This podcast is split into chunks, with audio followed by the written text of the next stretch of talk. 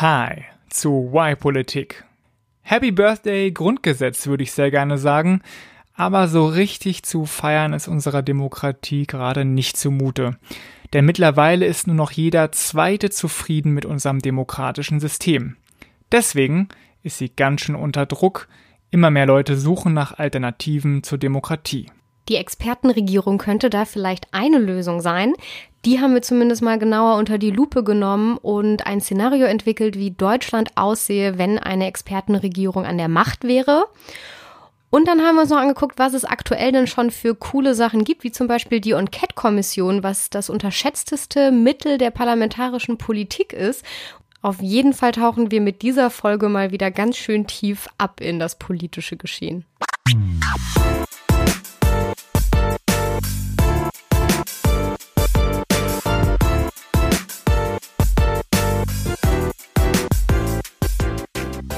Folge 35 des Y-Politik Podcasts.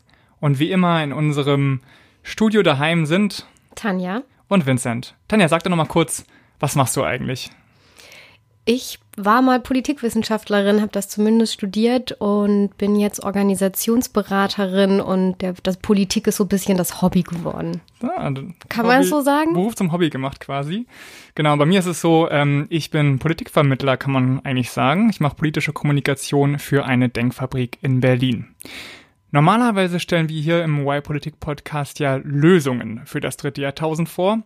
In dieser Folge ist es so ein bisschen anders. Wir argumentieren nämlich, dass eine Lösung, die ab und zu so besprochen wird zu unserer Demokratie, vielleicht gar keine Lösung ist. Tanja, sag doch mal, was haben wir uns dieses Mal als Problem ausgesucht? Es gibt zwei Anlässe, die ich beschreiben würde, die das Problem so ein bisschen umreißen und wie, wie, wir auch auf die Idee kamen tatsächlich.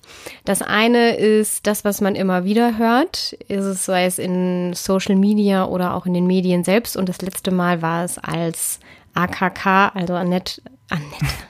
Annegret Kramp-Karrenbauer. Dankeschön. Verteidigungsministerin wurde, wurden nämlich ganz viele Stimmen laut, die gesagt haben, hat die davor überhaupt was mal mit Sicherheitspolitik gemacht? Hat die gedient? Hat die, ja wohl ja, nicht. Ist, es gibt ja auch keine Trennung von Militär und Regierung, aber das sei mal dahingestellt. Das betrifft ja auch nicht nur sie, das betrifft ja ganz viele Politiker und Politikerinnen, dass immer wieder gefordert wird, weiß ich nicht, wenn man Familienministerin ist, da muss man zumindest mal Kinder haben oder als Gesundheitsminister wäre es da nicht gut, wenn man Arzt wäre oder eine hm. ärztliche Ausbildung hat. Also ganz viel, wo die Kompetenz, wo vermeintlich immer gesagt wird, dass die Kompetenz fehlt und dass gerade Ministerinnen und Minister, das waren jetzt ja unsere Beispiele, denen bestimmte Fachkompetenzen fehlen oder abgesprochen werden. Ja, das hat man sehr oft gelesen jetzt äh, auf Facebook, vor allen Dingen von denen, die unsere Demokratie sowieso nicht so wohlgesonnen sind, ne? ja, ich habe sogar zwei Twitter-Kommentare aus dieser Zeit um AKKs Verteidigungsministerin. Mhm. Da einmal hat jemand geschrieben, mit oder das kommentiert mit Fachkräftemangel in der Politik. Und ein anderes Mal hat das jemand kommentiert mit ähm, popkulturelle Anspielung ist auch drin. AKK Verteidigungsministerin, deren Verteidigungserfahrung auf Rezo-Abwehr fußt. Also okay ja, es wird jetzt abgesprochen, dass sie keinerlei Erfahrung darin hatten. Das ist so ein bisschen so reflexhaft und es ist auch eigentlich nicht der Punkt der Sache. Da kommen wir gleich noch genauer drauf. Aber Politikerinnen und Politiker, da ist die Jobbeschreibung nicht als erster Punkt Fachkompetenz. Das ist, natürlich müssen sie die sich irgendwie aneignen, aber in, in erster Linie sind sie Repräsentantinnen und Repräsentanten des Volkes und haben dann bestimmte Schwerpunkte. Und oft ist es auch so, dass diese Schwerpunkte damit einhergehen, was sie vorher gemacht haben. Mhm. Aber gerade in Ministerbüros die, es sind ja nicht die Minister, die am Ende sich hinsetzen und Empfehlungen schreiben oder eine, Gesetzes, eine Gesetzesvorlage vorlegen, sondern sie sind die, die das alles koordinieren, ihren Stab unter sich haben und am Ende eine Bewertung auf Grundlage all der Informationen, die sie kriegen, treffen müssen. Das heißt, es sind auch noch sehr viele andere Kompetenzen notwendig als nur diese Fachkompetenzen. Genau, ist eigentlich wie in einer äh, großen Firma, ne? wo dann die, die in Managementfunktionen sind, ja auch nicht mehr die sind, die jetzt die absolute Expertise in irgendeinem Bereich haben, sondern die, also die, sagen wir zum Beispiel einen, Tele einen Telekommunikationskonzern, der muss, da muss der CEO am Ende nicht mehr wissen, welche te verschiedenen Telefonverträge gibt es und was ist da drin enthalten. Ja. sondern in der Lage sein zu managen. Genau. Ja. Und ähnlich, ich finde das eigentlich eine ganz gute Analogie zu dem, was in der Politik passiert. Wir kommen gleich da noch genauer mhm. drauf. So viel erstmal ähm, zu dem Punkt. Ich wollte noch als zweiten Anlass, wie wir so ein bisschen auf das Thema gekommen sind. Wir hatten es in der letzten Folge schon angesprochen, dass wir Leserbriefe beziehungsweise Hörer- und Hörerinnenbriefe hm. bekommen, beziehungsweise E-Mails. Briefe ist, so. Briefe sind oldschool, ja. Wir bekommen auf jeden Fall Kommentare und auch Argumente und Folgevorschläge. Das war jetzt keine direkten, direkter Vorschlag für eine Folge, was wir jetzt als Thema haben, aber ich habe mit ähm, Kai eine längere Diskussion geführt per E-Mail und da habe ich so ein bisschen auch ähm, rausgehört, wäre es denn eigentlich keine gute Idee, wenn wir mehr Expertinnen und Expertinnen in der Politik hätten.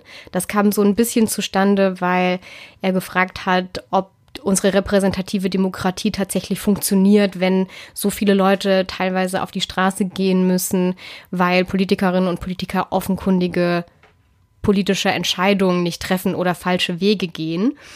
Und da so ein bisschen rausklang eben, vor allem, ähm, weil er auch meinte, dass sich diese Meinung eben oft mit der Wissenschaft deckt. Also eins der Beispiele war Fridays for Future mhm. und wir müssen was gegen den Klimawandel tun. Ziemlich einleuchtend und offenkundig. Hat die Regierung seit Jahrzehnten nicht gemacht, obwohl man das auch in Frage stellen kann. Trotzdem, als ich dann darüber nachgedacht hat, hatte ich das Gefühl, mh, da gibt's, es gibt irgendwie ganz großen Wunsch, ähm, oft in, in der Bevölkerung, in der Gesellschaft und auch hier von dem Hörer, dass es offenkundiges Wissen gibt, nach denen nicht gehandelt wird in der Politik, weil eben andere politische Interessen dem querstehen oder weil man wiedergewählt werden möchte oder weil man für eine Klientel irgendwie Politik macht und dass es zu wenig Wissenschaft gibt ähm, oder sich auf wissenschaftliche Kenntnisse, Erkenntnisse berufen wird. Das war ja auch ein hm. großer Kritikpunkt, den Rezo angebracht hatte, dass ja. er hat ja nicht gesagt, hey, ich habe hier ein politisches Interesse und ich mache das Video jetzt, weil ich habe eine Meinung, sondern er hat gesagt, hey, wir gucken uns mal wissenschaftliche Fakten an und wenn ich mir die angucke, dann muss man eindeutig viel mehr Weg gegen den Klimawandel tun. Genau. Und, und so es gibt, die, ich finde ja. auch ein anderes weiteres, weiteres gutes Beispiel, wo offensichtlich gegen eine Expertenmeinung äh, verstoßen wurde, war mit der Pkw-Maut, die von der CSU mhm. ja äh, vorangetrieben wurde, obwohl alle Rechtsgelehrten gesagt haben, ey Leute, das geht nicht, ihr könnt nicht eine Maut ins Leben rufen, die dann nur Ausländer trifft. Also eine nicht diskriminierende Ausländermaut gibt es halt einfach nicht. Und äh, ja, jetzt haben wir den Salat und müssen irgendwie eine halbe Milliarde Euro wahrscheinlich äh, zahlen. Und, ja. Ja, und es gibt ja, wir sind ja jetzt nicht die Ersten, die auf die Idee kommen, hm, wie wäre eigentlich eine Expertendemokratie? Also dieses mhm. Konzept gibt es ja. Und Vincent und ich haben uns darüber unterhalten und sind beide eigentlich zu dem Schluss gekommen, ist jetzt nicht die Lösung. Aber wir sind es euch natürlich schuldig, auch zu erklären, warum es nicht die Lösung ist. Und es heißt auch nicht, dass wir sagen, hey, es ist alles super so, wie es ist. Aber wenn man sich mal ganz genau anguckt, gibt es schon ganz, ganz viele Sachen, wo Expertentum in der Politik ist und am Ende vielleicht die Analyse sein muss. Es liegt nicht daran, dass wir zu wenig Experten haben, sondern es liegt an ganz anderen Ursachen, warum Politik manchmal nicht funktioniert. Würdest genau. du mir da zustimmen? Da würde ich dir zustimmen und äh, würde dich fragen, ob wir jetzt auch gleich zur nächsten Stufe gehen können quasi. Wir haben nämlich uns überlegt, dass wir wieder zwei Blöcke machen, so wie immer eigentlich. Und im ersten Block werde ich mal so eine Expertenregierung durchspielen, ja, bis zum äh, Endboss. Und Tanja wird danach mal zeigen, dass doch ziemlich viel Expertise bereits vorhanden ist in unserer aktuellen Regierungsführung.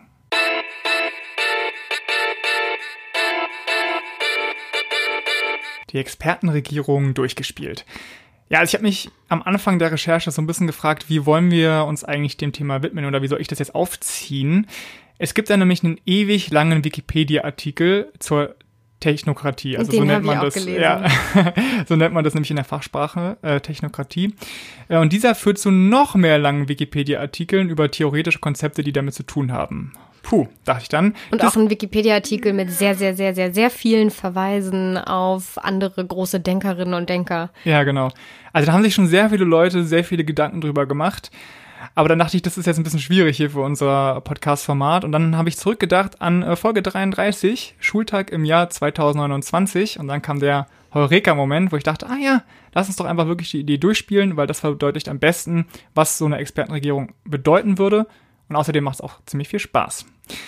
Bevor wir jetzt also ganz konkret darüber reden, wer irgendwie Entscheidungen trifft und so, finde ich, sollten wir mal kurz Prinzipien besprechen, ja? Und zwar Prinzipien, die so eine Technokratie von der Demokratie unterscheiden würde. Zuallererst natürlich die Frage, wer soll die Floors regieren? Hardcore oder Minimal DJs? Was? okay, kleiner schlechter Scherz. Äh, wegen der Technokratie. Na gut, okay. Also. Wow, den habe ich gar nicht gecheckt. Kommen Sie? Nein. ja, sorry, ich weiß, ich muss mich schon dafür entschuldigen. Aber ähm, kommen wir zum Thema. Also die Prinzipien der Demokratie, ja. Was macht so eine Demokratie heutzutage aus? Ist ja zuallererst freie und gleiche Wahlen, das Mehrheitsprinzip, Minderheitenschutz, Akzeptanz von Opposition, Gewaltenteilung, Verfassungsmäßigkeit und Schutz der Menschenrechte.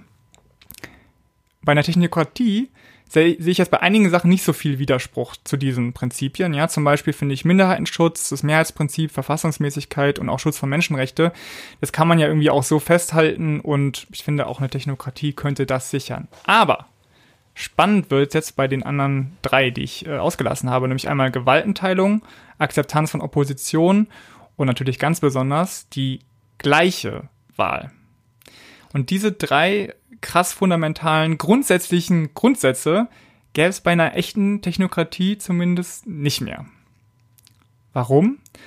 Ich habe mir überlegt, die oberste Maxime, also das, was, äh, was ein Leit, Leitbild von so einer Technokratie wäre, dass es, dass man handeln muss nach der besten Lösung, ja. Also dass man herausfinden muss, was ist jetzt die beste Lösung für eine Sache. Also im Grunde ist es so eine Art Wahrheit, ne? Also man sagt dann alle, das ganze Wissen der Menschheit, was man so über eine Sache weiß, bündelt man und dann gibt's eben die eine Wahrheit, die durch die Wissenschaft herausgefunden wurde. Und ja. Würdest du widersprechen? Oder? Nee, überhaupt nicht. Ähm, ich kam da auch, ähm, als ich mir dazu Gedanken gemacht habe, drauf, dass man ja so ein bisschen die Prämisse annehmen muss, bei der, mhm. wenn man sagt, wir brauchen da Experten, dass, wenn man sich viele Experten anguckt, dass eine Meinung am Ende rauskommt. Ja. Und aber viele Experten bedeutet auch viele Meinungen. Ja. Und selbst wenn man sich das Beispiel Klimawandel anguckt, dann haben natürlich so gut wie alle seriösen Wissenschaftlerinnen und Wissenschaftler die Meinung, der Klimawandel ist da, der ist menschengemacht, wir müssen ihn aufhalten. Aber was dann die Lösung ist, darüber ist man sich dann wieder nicht so einig. Und das ist ja das, wo es dann für die Politik erst spannend wird. Also so ein bisschen muss man sich davon verabschieden, dass es diese eine Wahrheit gibt, auch bei offensichtlichen Themen. Genau. Das habe ich äh, später aber auch gelöst, wenn wir dann dazu reden, wie quasi ähm, die Regierung dann ablaufen würde in so einer Technokratie. Kurz bevor ja. ähm, kommen wir nachher nochmal darauf, wer genau in der Technokratie auch Politiker dann ist. Absolut. Also sind, okay, das kommt später das noch. Kommt dann genau. nehmen, nehmen wir das nicht vorweg. Als, äh, gerade sind wir noch bei den Prinzipien, ja. um das so ein bisschen aufzuzählen. Also ich habe gerade gesagt, ne, es gibt also, ähm, soll irgendwie am Ende die eine Wahrheit oder die eine, die eine Lösung geben. Oder die eine Wahrheit ist eigentlich falsch, aber es soll dann eine Lösung geben, die irgendwie von allen dann akzeptiert wird als die beste Lösung. Die objektiv Lösung. richtig ist. Genau. Und wo es so etwas gibt, da braucht es ja eigentlich auch keine aufwendige Teilung von Macht mehr. Ne? Also da braucht es keine Gewaltenteilung mehr in unterschiedlichen Institutionen, die sich gegenseitig kontrollieren, weil es wurde ja schon festgeschrieben, was jetzt die beste Lösung ist. Es braucht auch nicht so einen krassen Schutz von Opposition, denn Opposition zur Wahrheit wäre ja irgendwie Lüge oder eine Anti-Wahrheit. Und gleiche Wahlen braucht es halt auch nicht, weil du möchtest ja nicht, dass äh, Hans Franz, jemand, der keine Ahnung hat von irgendeinem Thema, sich da einmischt. Ne? Ganz mhm. im Gegensatz zur Demokratie. Genau, man könnte jetzt vielleicht noch sagen, wofür man eine Opposition braucht oder eine Demokratie ist, um die Prioritäten festzulegen. Also wenn mhm. ich dann ganz viele Themen habe, wozu ich auch eine Lösung schon habe, muss ich überlegen, welches mache ich jetzt zuerst, weil ich vielleicht begrenzte Zeit und begrenzte Ressourcen habe. Wobei man da natürlich, wenn man es auf die Spitze treiben möchte, in deiner Logik auch wieder sagen könnte, naja, die Prioritäten legt auch die Wissenschaft fest, weil man ja. kann sehr genau auch abwägen, was ist gerade am zeitkritischsten, was hat gerade den größten Nutzen, was ist am relevantesten. Also genau. Es gibt ja für alles auch Methodiken, ne? Irgendwie in der Management-Lehre oder ich weiß nicht, hier Eisenhower Matrix, um Prioritäten festzulegen und so. Also theoretisch kann man das ja dann auch alles herausfinden. Aber ich würde sagen, schon mal jetzt, wo wir die Prinzipien so ein bisschen besprochen haben, finde ich es ehrlich gesagt eine ziemliche Scheißidee. Also schon jetzt, weil man eben merkt, welche Nachteile es im Vergleich zur Demokratie hätte. Und mir gruselt es jetzt schon so ein bisschen. Aber ich würde sagen, wir ziehen es einfach trotzdem durch, auch wenn es mir als guter Demokrat ein bisschen wehtut. Was würde sich jetzt also konkret ändern am Regieren, ne, im, Entscheiden?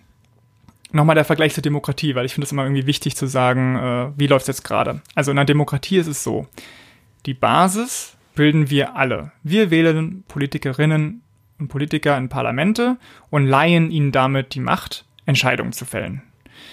Die Politikerinnen und Politiker gehen ins Parlament und organisieren dann eine Mehrheit und wählen eine Regierung. Und diese Regierung darf einiges selbst entscheiden, muss aber für große Sachen Gesetze auf den Weg bringen, da wiederum Mehrheiten organisieren und die Parlamentarier können das dann eben direkt annehmen, verändern oder ablehnen. Und während dieses ganzen Prozesses gibt es so eine Opposition. Und die Opposition nervt die Regierung einfach, indem sie die Argumente der Regierung testen. Ja, stimmt es eigentlich so, was sie sagen, bringen dann nochmal andere Ansichten rein. Und äh, falls die Regierung dann trotzdem das Gesetz verabschiedet haben sollte, ist aber irgendwie äh, die, die Opposition das sehr, sehr grundsätzlich falsch findet, dann kann man zum Beispiel noch zum Verfassungsgericht gehen und sagen, ich glaube, das verstößt gegen die Verfassung. Ne? Das sind also, finde ich, so wie die Demokratie im Groben abläuft. Mhm. Und so politiknerdig, so gut, würde ich sagen.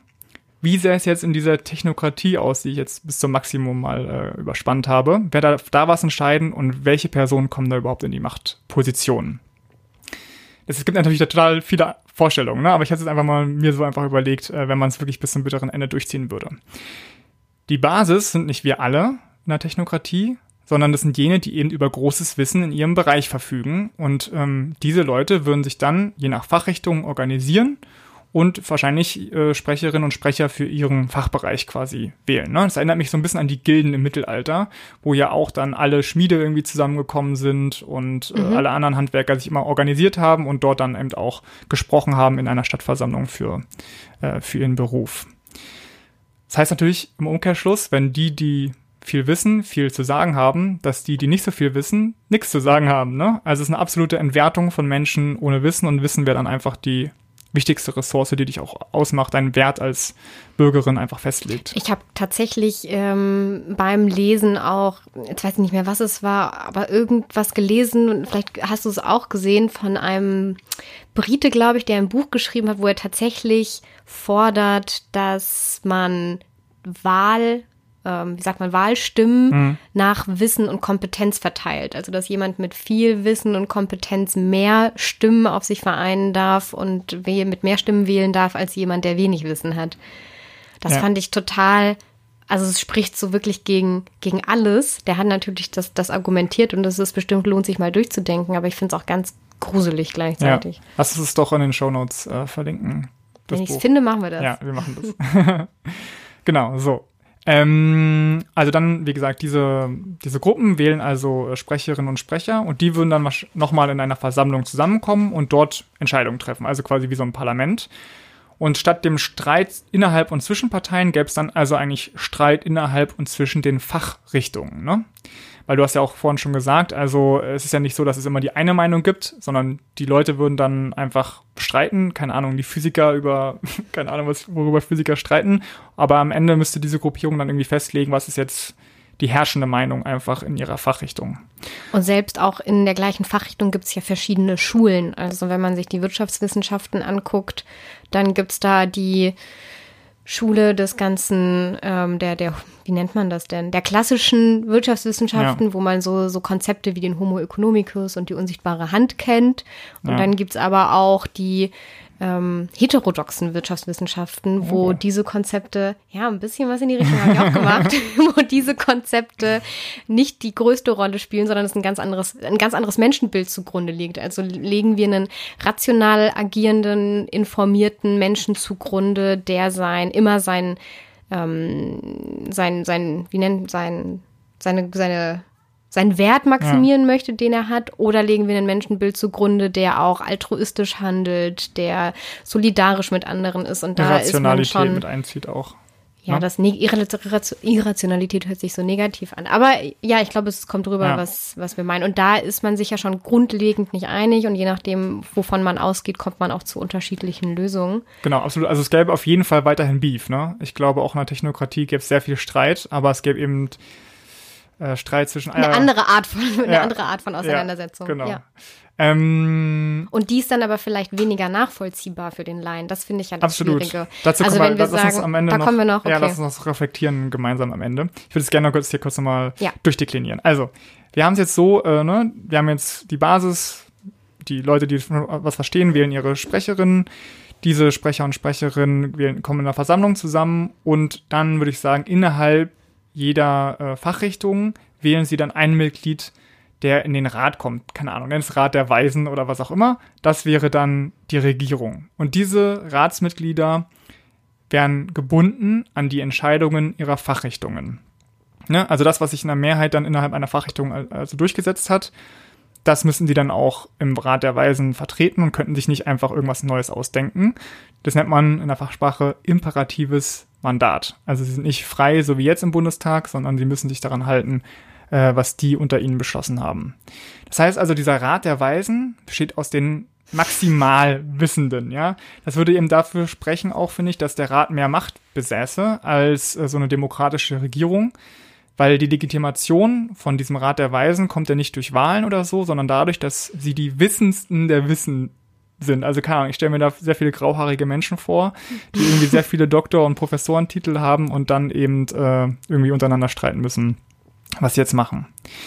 Und wer zu Doktor- und Professorentitel kommt, ist ja auch nicht ganz frei und super mobil und hat ja auch gar nichts damit zu tun, in welchem Elternhaus ja, man ja, aufgewachsen ja, ja, das ist jetzt eine ganz andere Geschichte. Nur als Randnotiz. Ja, ja.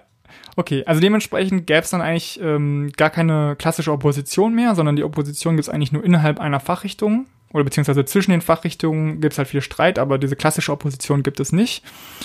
Ähm, und statt einem Verfassungsgericht gäbe es dann auch eher, finde ich, so eine Art Kontrollrat, wo vielleicht nochmal andere Expertinnen und Experten sitzen, die dann nochmal ein Gesetz überprüfen können und sagen, so, das ist jetzt ein bisschen veraltet, der Stand der Wissenschaft, wir müssen hier nochmal drüber reden. Ne? So könnte man das dann machen. Aber an sich ist ja, entspricht ja alles, was rauskommt aus diesem äh, Rat der Weisen und dieser Versammlung, erstmal dem aktuellsten Wissensstand und deswegen darf da auch keiner was gegen sagen, weil es ist ja das, wo sich sehr viele Leute lange darüber nachgedacht haben und dann eine Entscheidung getroffen haben. Puh. Soweit mein Entwurf zu einer solchen Technokratie. Zusammengefasst heißt das also, Wahlen durch Expertinnen und Experten statt gleiche Wahlen, ein Kontrollrat statt Gewaltenteilung und eine Opposition gibt es nicht mehr so richtig, sondern es ist einfach Streit um den Stand der Wissenschaft und das nochmal, was aktualisiert werden muss. Und als ich mir das so ausgedacht habe, ne, erst danach ist mir aufgefallen, Tanja, dass es sowas in der Art schon mal gab. Mhm. Es gibt nämlich äh, auch theoretisch das Modell der Räterepublik und das ist ganz ähnlich aufgebaut. Eine Räterepublik bedeutet, dass äh, Gruppen von unten nach oben Vertreterinnen wählen. Zum Beispiel die Arbeiter in einer bestimmten äh, Firma wählen eben dort eine Vertreterin. Die Vertreterin kommt dann auf einer höheren Ebene zusammen und die wählen dann wieder Vertreterinnen und Vertreter und so weiter. Und die sind jeweils immer nicht frei in ihrer Entscheidung, sondern müssen sich an das halten, was eben unten entschieden wurde. Und 1919 sah es tatsächlich kurz mal so aus in Deutschland, dass wir eine Räterepublik kriegen könnten. Mhm. War dann zum Glück nicht, okay. sondern wir haben unsere repräsentative Demokratie äh, bekommen, glücklicherweise. Die Weimarer Republik. Genau, die hat zwar nicht lange gemacht, aber war ja auch der Vorläufer unserer Bundesrepublik und äh, ich bin eigentlich ganz froh, dass wir nicht so eine Räterepublik bekommen, bekommen haben. Das also wäre mein Modell einer Technokratie und ich hoffe, dass ihr alle auch ein bisschen zusammengezuckt seid bei einigen der Punkten, die ich angesprochen habe. So ist es jedenfalls mir gegangen, als ich es ausgedacht habe und glaube ich auch Tanja, als sie mir gegenüber saß. Ich bin auf mindestens vier Probleme gestoßen, die ich mit so einer Expertenregierung hätte. Punkt eins: Vermittlung. Super wichtig im Politikgeschäft ist einfach die Vermittlung. Ich musste daran denken, an die Gurtpflicht, ja, in Autos. Mhm von uns erinnert sich da vielleicht keiner mehr dran, aber früher durfte man auch ohne Gurt mit dem Auto fahren. Und dann gab es in den 70ern so eine Kampagne, hey Leute, nimmt mal den Gurt, weil dann sterbt ihr nicht, wenn ihr einen Unfall habt. Und ganz lange Zeit haben sich da die Deutschen dagegen gewehrt, gegen diese Gurtpflicht. Und erst durch die Einführung von einem Strafgeld wurde die dann, dann am Ende durchgesetzt. Ein anderes Beispiel ist hier Erbschaftssteuer. Darüber hatten wir ja auch schon gesprochen. Viele Leute äh, wollen es eben nicht, weil sie denken, dass sie dann hart besteuert werden würden. Dabei geht es bei der Erbschaftssteuer eigentlich um die großen, richtig großen Vermögen und nicht um ihr kleines Häuschen, was sie irgendwie von der Oma kriegen würden. Und bei so einer Expertenregierung wäre das alles überhaupt nicht gegeben, diese Vermittlung, was eben aktuell so zentral ist. Also ich meine, man muss ja nun mal in einen Hörsaal gehen, ja. Wenn du öfter mal eine Vorlesung miterlebt hast, dann weißt du ja, dass die Leute, die eine große Expertise in irgendwas haben, nicht unbedingt die besten Vermittler sind. Ne? Und ich glaube also, ähm, es ist einfach eine Illusion zu glauben, man kann jemanden hinstellen mit viel, äh, vielen Skills und dass die Person dann auch gut daran ist, das zu kommunizieren. Und das zeichnet aber gerade unsere demokratischen Politikerinnen und Politiker aus, dass die eben sehr viel Energie dort hineinstecken müssen und auch sehr viele Fertigkeiten einfach haben, darin Sachen zu vermitteln. Dafür kann man ja dann so Leute wie dich einstellen, die politische Kommunikation machen. Ja, klasse so Söldner hier. Ja. ähm. Nein, na natürlich ist es auch wichtig, dass man ähm, Personen hat, die man ansprechen kann. Deswegen haben wir ja auch sowas wie direkt gewählte Kandidatinnen und Kandidaten, hm. die unseren Kreis dann im Bundestag Bundestag vertreten, wo ich direkte Anliegen per, hinschreiben kann, wo ich eine Antwort drauf kriege, auch wenn es aus dem Büro ist, wo ich hingehen kann zu einer Sprechstunde, mit denen sprechen kann. Also dieser direkte Kontakt, auch wenn der vielleicht manchmal zu wenig ist und auch abnimmt, ist dieser direkt, diese Möglichkeit zum direkten Kontakt, sich miteinander zu unterhalten und auch zu verstehen, super wichtig für eine Demokratie. Ja, genau. Punkt zwei. Expertinnen und Experten sind einfach auch nur Menschen. Und Menschen denken wertebasiert, egal was sie behaupten. Und darum ist Neutralität einfach eine Illusion. Und die Leute, die würden halt nicht einfach rational wie Maschinen irgendwie äh, alles analysieren, sondern sie kämen eben so oder so einfach schon rein mit bestimmten Grundannahmen von der Welt. Und deswegen glaube ich, ist einfach die gesamte Idee davon, dass es sowas wie gäbe wie die neutrale, die eine Wahrheit, ist einfach eine Illusion. Also davon muss man sich einfach verabschieden. Und deswegen finde ich grundsätzlich schwierig zu sagen, äh, wir handeln jetzt nur nach der besten Lösung. Ja, es gibt, äh, also die, der Wunsch ist da ja immer so ein bisschen, dass man möchte, dass Leute nicht nach Ideologien handeln, mhm. aber auch der unabdingbare Glaube an die Wissenschaft ist ja eine Art Ideologie oder einen, einen Wert, den man für sich halt höher einschätzt als, als andere Werte. Und dann ist der Wert einer wissenschaftlichen Erkenntnis höher, als ähm, dass die Gesellschaft versteht, was man da gerade macht und dann vielleicht eben auch Dinge umsetzt, hm. wie du gerade schon beschrieben hast, die nicht verstanden werden von den Menschen, was ja auch wieder zu einem krassen Flashback führen kann. Also dass die Leute dann sagen, wir verstehen nicht, was ihr hier macht und dann wird das ganze System auch instabil. Ja. Weil so ein bisschen diese Stabilität von der Demokratie kommt ja dahin, dass man im ständigen Austausch miteinander ist und eben nicht jede Woche eine neue Revolution sich ankündigt. Ja, voll. Voll.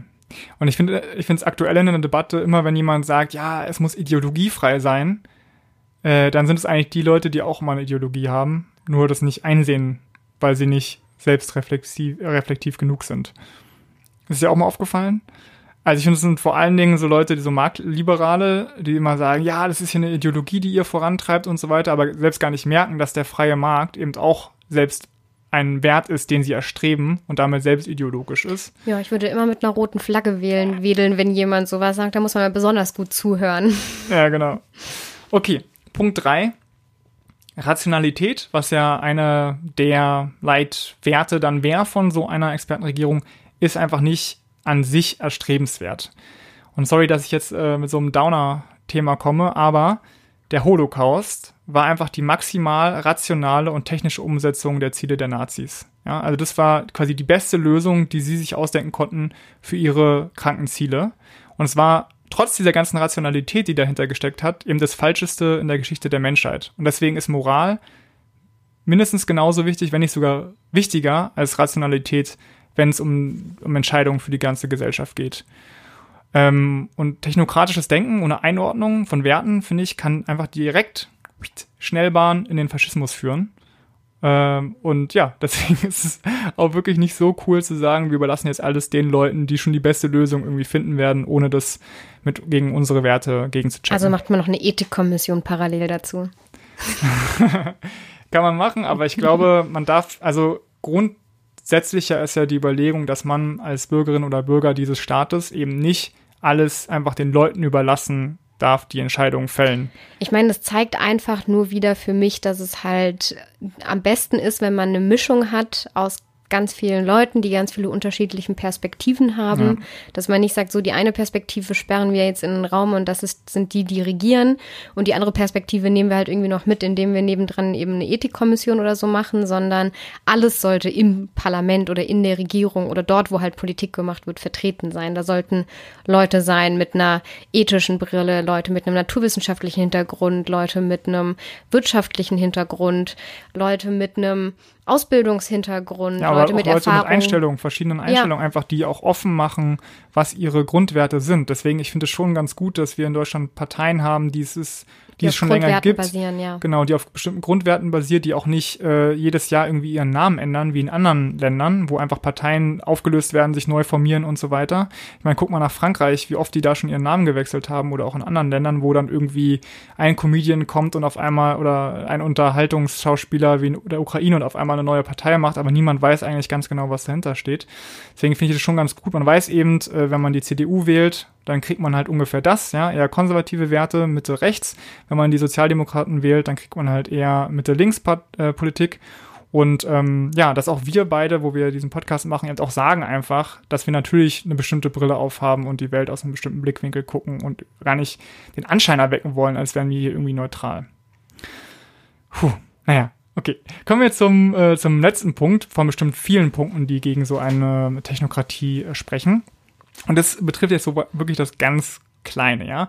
Weil wenn wir sagen würden, wir gehen nur nach der besten Lösung, nach dem Optimum, ja, nach Optim wir optimieren einfach die ganze Gesellschaft durch, dann finde ich, würden wir als Menschheit schon so ein bisschen die Menschlichkeit verlieren, weil wir sind nun mal keine Maschinen, wir sind nun mal irrational. Und da möchte ich mal eine äh, Künstlergruppe zitieren, äh, die ihr wahrscheinlich alle kennen werdet. Ein kleines Zitat von denen. Sie, diese Künstlergruppe hat nämlich gesagt, Autos machen Dreck, Umwelt geht kaputt, doch eine fette neue Karre ist leider geil. Die Gruppe heißt Deichkind, das Lied heißt leider geil und ich finde es trifft sehr gut. Man macht einfach manchmal unvernünftige Sachen, die aber trotzdem einen bestimmten Wert haben, weil man einfach Sachen macht aus Spaß, aus Jux und Tollerei. Und da muss ich zum Beispiel über mich selbst denken, ja. Ich äh, selbst habe ja ein kleines Motorrad. Ich fahre aber nie damit. Also ich zahle jedes Jahr quasi ein paar hundert Euro dafür, dass ich so ein Motorrad habe. Ich, ich benutze es nicht, weil es bringt nämlich überhaupt nichts. Ich bin mit dem Fahrrad fast genauso schnell überall. Dabei bewege ich mich noch, komme an die frische Luft, stehe nicht im Stau. Aber trotzdem habe ich das Ding halt, weil es mir irgendwie einen bestimmten Wert hat. Und wenn wir jetzt so eine Expertenregierung hatten, dann würde ich sagen, als wäre eine Sache, okay, wir verbieten Motorräder und bauen halt dafür nur den ÖPNV aus und sagen halt alle Motorradfahrer, ja, sorry, ist halt sehr gefährlich, ist umwelt, äh, umweltschädlich, bringt halt nichts, ihr seid wegrationalisiert. Aber das kann ja trotzdem passieren. Also da würde ich jetzt sagen, es macht ja einen Unterschied, ob du, also so ein bisschen ist das ja das Recht auf Unvernunft. Und ja, das, ja doch, ja. dass jeder Einzelne mhm. ein Recht auf Unvernunft hat, ja, d'accord. Mhm. Aber eine Regierung sollte nicht, also die, die, da wird Unvernunft abgestraft, weil deswegen haben wir ja Gerichte und Opposition und äh, eine Bevölkerung.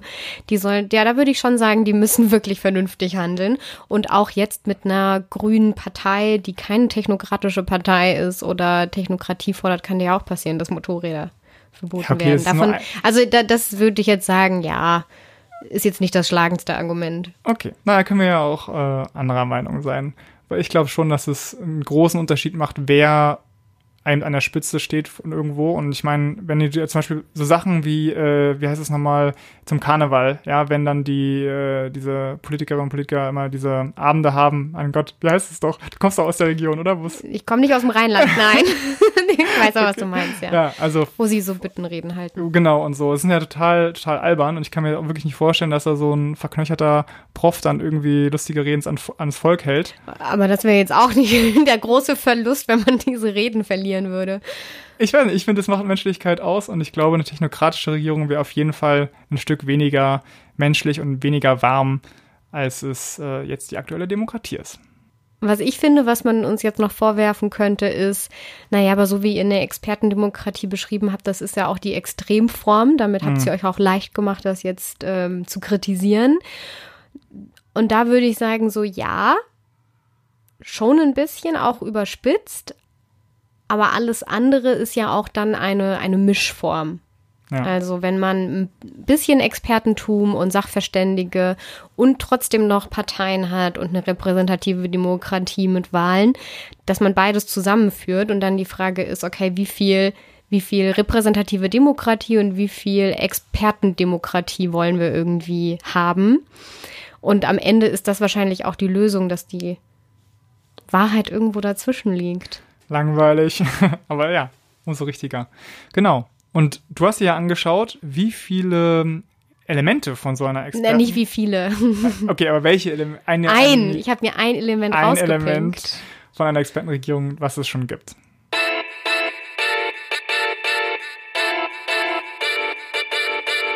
Jetzt nicht erschrecken, dass das Wort so langweilig klingt. Es ist nämlich überhaupt nicht so langweilig, wie es klingt. Was ich nämlich mir angeguckt habe, sind Enquete-Kommissionen. Enquete.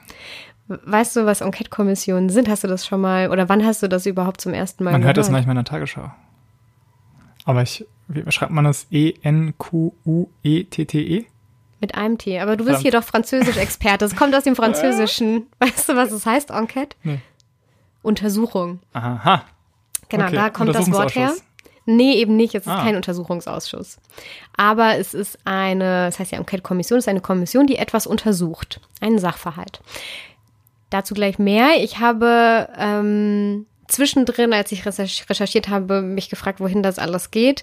Dann habe ich gedacht, egal, ich gucke es mir mal in Cat und Cat Kommission an. Dann hatte ich wieder richtig, richtig Lust auf diese Folge, weil es ist eigentlich, man kennt es fast nicht. Ich habe es auch erst in meinem Politikstudium kennengelernt, habe mir da eine Enquete Kommission mal genauer angeguckt und es ist eigentlich mega faszinierend, dass wir sowas haben und ich glaube, dass ganz viele Leute das einfach nicht wissen und es ist auch nur eins von ganz vielen Elementen und ähm, deswegen würde ich mich freuen, wenn ihr jetzt noch zuhört und euch das bisschen genauer anhört, weil man wirklich viel darüber lernen kann, wie Politik bei uns funktioniert. Ein Liebesappell an Enquete-Kommissionen kommt. Ja, jetzt. schon ein bisschen.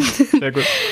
Okay, was machen Enquete-Kommissionen? Sie widmen sich einem Thema. Also die kriegen einen Auftrag für ein Thema, das sie bearbeiten, meistens über zwei bis drei Jahre oder eine Legislaturperiode, also vier Jahre. Und sie bearbeiten eine große Zukunftsfrage, die auch immer komplex ist, die im politischen Tagesgeschäft nicht einfach so beantwortbar ist, sondern mhm. eben groß ist, politisch bedeutsam und gesellschaftlich relevant, sowie in den allermeisten Fällen eine naturwissenschaftlich-technische Komponente hat. Okay, von wem kriegen Sie diesen Auftrag? Ja, von der ähm, vom Parlament also der okay. Bundestag. Der Bundestag muss mit einem Viertel aller Abgeordneten, also auch nicht mal der Hälfte, das heißt nicht mhm. mal eine Mehrheit, sondern auch eine, meistens, also bisher war es immer eine Mehrheit im Bundestag, aber es reicht ein Viertel aller Abgeordneten aus, die abstimmen, dass eine Enquete-Kommission zu diesem Thema eingesetzt wird. Und diese, das Ziel dieser Enquete-Kommission und der Auftrag ist es dann, ähm, dieses Thema zu bearbeiten, Wissen zu sammeln, und eine Empfehlung danach zu erarbeiten, wie man damit umgeht. Auch als, also auch Empfehlung für ganz konkrete Gesetze und Gesetzesänderungen. Und das ist somit auch im Gegensatz, da sind wir wieder bei Regierung und Opposition. Mhm. Die Regierung hat auch ganz viele andere Möglichkeiten, sich Experten einzuladen. Und da komme ich gleich auch noch drauf, was Angela Merkel so tut. Ähm, und das ist eben, die Enquete-Kommissionen sind ein Instrument für die Legislative, also die, das gesetzgebende Parlament, die um Informationen sich einzuholen, auch ohne Regierung, ohne Ministerien. Also die Ministerien holen ja auch ganz viel Expertise ein, aber es ist eben auch eine unabhängige Möglichkeit, sich Fachexpertise zu holen. Ja. Wer sitzt jetzt da drin? Dort sitzen Abgeordnete aus dem Parlament und zwar aus allen Fraktionen, also mhm. es ist fraktionsübergreifend. Es sind keine Fachausschüsse ähm, Fachausschüsse, also es wird nicht, Fachausschüsse gibt es ja dann, weiß ich nicht, Inneres, Haushalt, Sicherheit mhm. und da wird eben nicht mehr, in diesen Kategorien wird nicht mehr gedacht und es soll auch eigentlich nicht mehr in der Kategorie Fraktion gedacht werden, sondern es ist fraktionsübergreifend, themenübergreifend. Ähm, es wird ein bisschen auf das Verhältnis geguckt, ähm, dass die starken Fraktionen wie CDU und SPD sind mehr vertreten, mit, mit mehreren Leuten vertreten als kleine Fraktionen. Ähm, und die Fraktion selbst entscheidet, wer darf dort teilnehmen oder wer möchte. Und das auch meistens mit einem Hintergrund. Gleichzeitig werden dann auch Wissenschaftlerinnen und Wissenschaftler benannt, die in dieser Kommission sitzen. Und zwar genauso viele, wie Abgeordnete dort sitzen. Okay. Also dort sitzen genauso viele Wissenschaftler wie Abgeordnete in dieser Enquete-Kommission. Und dann arbeiten die einem diese Handlungsempfehlungen aus. Und jetzt habe ich mal geguckt, aktu wie viele Enquete-Kommissionen glaubst du denn gibt es aktuell? Man sollte sowas eigentlich wissen. Drei. Nein. nee, es sind äh, in der jetzigen Legislaturperiode zwei, die okay. sie eingesetzt haben. Seit 2018 arbeiten die beide. Die eine ist das Thema zum Thema künstliche Intelligenz, gesellschaftliche Verantwortung und wirtschaftliche, soziale und ökologische Potenziale. Ja, volles Megathema. Ja, pass auf. Und die zweite heißt berufliche Bildung in der digitalen Arbeitswelt. Ah ja. Also man sieht schon, ein Thema scheint gerade sehr präsent zu sein. Und beide Themen haben was mit Digitalisierung zu tun und digitaler Transformation. Und ich würde es wirklich jedem empfehlen, guckt euch mal an, bisher gab es 28 Enquete-Kommissionen. Dieses System gibt es erst seit, ich glaube, 1969. Also da gab es so eine Änderung in der Geschäftsordnung des Bundestages und seitdem dürfen die hm. erst eingesetzt werden und es wurden seitdem 28 Enquete-Kommissionen eingesetzt und es gibt eine schöne Liste auf Wikipedia von diesen 28 Stück, 1 bis 28, welche die erste war und dann ähm, mit den Jahren, in denen die gearbeitet haben, was es so gab. Und man erkennt so krass, was für Themen einfach wann relevant waren. Also man ja. hat dann so Anfang der 80er Jahren war eine Enquete-Kommission zum Thema neue Informations- und Kommunikationstechniken. Was kam da so auf? Das Handy, der Computer, das ja. Internet. Also da, dann gab es auch, das erinnert vielleicht auch, erinnert man sich an heute zurück, ähm, die Enquete-Kommission Jugendprotest im demokratischen Staat wo die Jugend aufmüpfig geworden ist in den 80er Jahren wegen dem NATO-Doppelbeschluss und dagegen ja. vorgegangen ist und gegen das geplante Atomendlager in Gorleben und die Protestpartei der Grünen hat sich etabliert. Also ähm, da kann man ganz schön einfach absehen, was es so für, für Entwicklungen ja. gab. Es gab dann noch eine zur Gentechnologie, zu AIDS in den ähm, Ende der 80er, Anfang der 90er, wie man AIDS be bekämpfen kann. Was war dann die erste?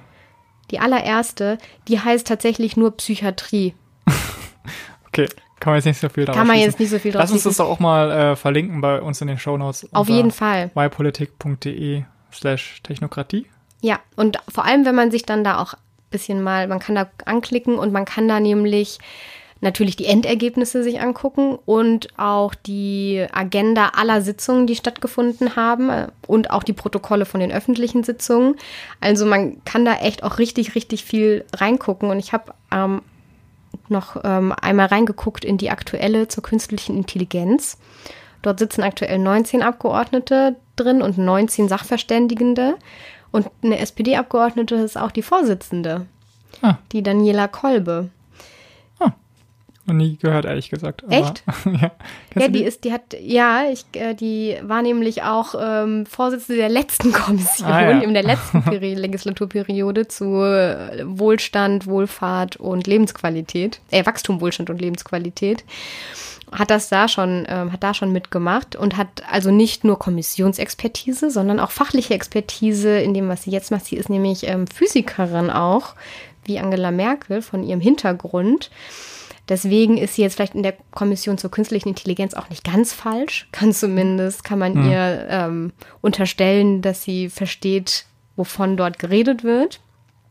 Und aktuell hat vor genau fünf Tagen fand die zwölfte Sitzung dieser Enquete-Kommission statt. Mhm. Also tatsächlich alle zwei bis drei Monate ähm, treffen die sich.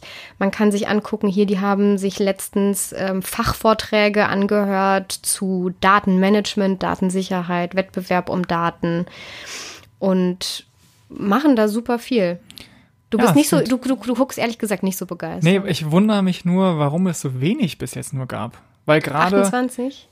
Ja, aber 28 seit äh, Ende der 60er. Ja. Also gerade wenn es nur ein Viertel braucht der Abgeordneten, um so einen ins Leben zu rufen, dann könnte man ja als Opposition da auch die Regierung viel mehr vor sich hertreiben und um eben Themen zu setzen, ne? Zu sagen, hey, hier gibt es irgendwie eine wichtige Sache, um die ihr euch nicht kümmert. Verdammt, lass uns jetzt sofort mal eine, äh, so eine Enquete-Kommission berufen. Ja, da wundere ich mich, dass es einfach nur, dass es so wenige nur gibt. Ja, ich glaube, warum. Ist, was so ähm, aufwendig ist, oder? Es ist sehr aufwendig. Also die kriegen tatsächlich auch einen Büro zur Verfügung hm. gestellt mit Leuten, die administrativ ihnen helfen, diese Sitzungen zu organisieren, die Sachen aufzuschreiben. Also da, da steckt auch wirklich viel ähm, Aufwand hinter. Die gehen immer zwei, drei, vier Jahre, beschäftigen jetzt eben aktuell 19 und 19, also 40 Personen. Hm. Und es sind halt sehr große Themen. Also ich, ich weiß auch nicht, warum es so wenig ist, aber da du das ähm, Beispiel mit ähm, Agenda setzen, tatsächlich hm. ist auch eine Aufgabe, ist öffentliche Relevanz für bestimmte Themen dadurch möglich zu machen und diese sichtbar zu machen. Und in dieser Liste der 28 sind auch viele dabei, die schon Richtung Klima gehen. Ah ja. Also schon ähm, wo war das hier in hier in den das war in hier von 1992 bis 98 Schutz des Menschen und der Umwelt. Ja. Dann Vorsorge zum Schutz der Erdatmosphäre. Das okay. war vor allem das Ozon zu Ozonlochzeiten. Ja. 90er. Ähm, Genau, also Globalisierung der Weltwirtschaft, nachhaltige Energieversorgung. Also auch wenn man auch vorwirft, die haben das nicht auf dem Schirm gehabt und wieso macht niemand was gegen den Klimawandel? Ist auf jeden Fall, es wurde immer zu wenig gemacht, aber eigentlich ist das Thema schon lange auf dem Schirm und es wird einfach zu wenig in Handeln umgesetzt. Genau, ich frage mich halt, also äh, ist ich finde es super, ein super Format, dass es sowas gibt, dass man sich da fraktionsübergreifend austauschen kann und irgendwie die Expertise ranholt und so. Aber eigentlich bräuchten wir sowas noch zu viel mehr Themen. Ne? Also ich denke gerade so an den demografischen Wandel, das ist ja auch schon seit irgendwie 10, 20 Jahren absehbar, in was für eine sehr schwierige Lage wir jetzt kommen. Warum schwierig? Weil wahrscheinlich eure Eltern, so alle, die über 60, die Babyboomer, Dazu gehen jetzt alle. auch schon eine Enquete-Kommission. Ist nicht wahr? Doch, von, 19, von 1992 bis 2002. Ja, was hat die denn herausgefunden, bitte? Also jedenfalls nicht die großen Gesetzesänderungen. Dass, Guck's dir äh, an. Also okay, ich, würde jedem ja. empfehlen, guckt euch diese Liste an und klickt da mal drauf und schaut in diese Abschlussberichte. Also ich habe das ja, ja, in, ich habe das in meinem Studium mit einer Enquete-Kommission sehr, sehr intensiv mal gemacht und da auch den kompletten Bericht gelesen. Und es ist wirklich interessant, weil ähm, anders als in anderen Gremien müssen die nicht auf einen Konsens kommen und am Ende sagen, hier, das ist das Papier, mit dem wir alle zufrieden sind, mhm. sondern in diesen Papieren wird ganz oft dargestellt auch, wenn sie sich nicht einig sind, dann steht da auch, sie sind sich nicht einig, die Person hatte die und die Meinung und äh, hier die Personen hatten die und die Meinung. Und dann okay. wird das auch so stehen gelassen, wenn unterschiedliche Meinungen gibt, die bis zum Schluss nicht aufgelöst werden konnten. Also fasst es im Grunde dann so den Stand der politischen Debatte zu einem Megathema zusammen. Ja, und halt der wissenschaftlichen. Ja. Wissenschaftliche Debatte, politische Debatte und auch Handlungsempfehlungen. Okay. Und natürlich kann man sich dann immer die Frage stellen, warum wird so wenig dann am Ende in konkrete Politik umgesetzt? Hm. Das kann man sich ja aber bei einer Technokratie dann auch vielleicht stellen. Also es gibt zumindest diese, diese Räume schon und es wird so viel fachlich an diesen Themen gearbeitet, dass man nicht, nicht unbedingt der Politik vorwerfen kann, dass sie einfach nur ja. labern würden. Man könnte ja als eine Art äh, Zwischending oder als eine, ein paar Elemente der Technokratie irgendwie in unsere Demokratie auch einbauen und zum Beispiel sagen, hey, wenn dieses in, in diese Enquete-Kommission jetzt äh, ein super Mittel ist und da gute Ergebnisse rauskommen, dass man die ein bisschen aufwertet und sagt, wenn da Handlungsempfehlungen rauskommen am Ende, auf die sich alle Leute einigen können, dass dann die Regierung begründen muss, warum sie diese nicht in Gesetze mhm. übersetzt, falls sie das eben nicht tut äh, oder dass sie das eigentlich wirklich als Anstoß dann nehmen muss, um Sachen auf den Weg zu bringen. Ja. Ne? Also dass man das ein bisschen aufwertet. Ja, das Parlament jetzt, müsste ja. viel besser politisch kommunizieren. Ja, das stimmt. Es auch. ist ja, es ist ja auch eine Parlamentsaufgabe. Ja. Und äh, das ist ja vielleicht sowieso ein Problem, dass zu wenig aus dem Parlament ja. nach außen tritt. Also statt äh, CSU YouTube-Videos lieber Enquete-U YouTube-Videos. Das könnte dein YouTube-Channel sein. Ja, geil. Kannst ja. du dich in den Dienst der Enquete-Kommission ja. stellen. Okay. Ja, also unterm Strich würde ich sagen, keine Liebe für die Technokratie, aber Liebe für ein paar technokratische Elemente. Ja, ich wollte noch einmal nur, ich, weil ich dann, ich habe dann kurz angefangen in dieses Thema, was gerade, weil zwei mhm. Enquete-Kommissionen, die ja. sich mit Digitalisierung beschäftigen oder den Auswirkungen davon. Und die Bundesregierung hat das auch zu ihrem Thema gemacht. Und da gibt es eine Liste von Sachen, die da eingesetzt wurden, was mit Experten zu tun hat, wie zum Beispiel ein Digitalrat, das ein externes Beratungsgremium für die Regierung ist, eine Datenethikkommission, es gibt Expertenworkshops, es gibt seit 2010 Innovationsdialoge dazu, mhm. es gibt ein Online-Konsultationsverfahren im Rahmen der KI-Strategie. Also es gibt so viele mehr Punkte, aber diese Enquete-Kommission finde ich eins der faszinierenden. Und es ist einfach, mein Fazit wäre so ein bisschen auch, die, die Gemengenlage und die Welt, in der wir leben, ist so komplex, dass man sich mit einer Expertenregierung versucht man ja auch die Sachen wieder zu vereinfachen, mhm. weil man sagt, naja, es gibt eine Wissenschaft, da gibt es eine, eine Meinung, die ist objektiv wahr und jetzt setzen wir das um. Und so funktioniert halt unsere Welt nicht, wenn sie jemals so jemals so überhaupt funktioniert hat. Auf jeden Fall tut sie es aktuell nicht.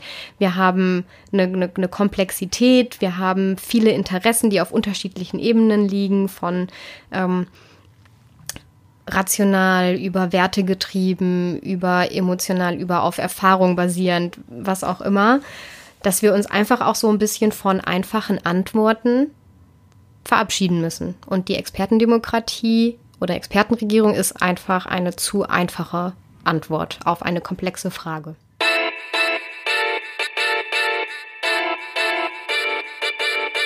Zum Abschluss immer die Zugabe, wo, wo wir euch noch eine Sache empfehlen, die ihr euch mal angucken solltet oder ausprobieren solltet. Und die Sache hat jetzt nicht direkt was mit der Technokratie zu tun, weil äh, für die Vorbereitung dieser Folge ist mir einfach klar geworden, wie sehr ich unsere Demokratie schätze. Und deswegen gibt es als Vorschlag der Zugabe von mir eine Dokumentation über 70 Jahre Grundgesetz.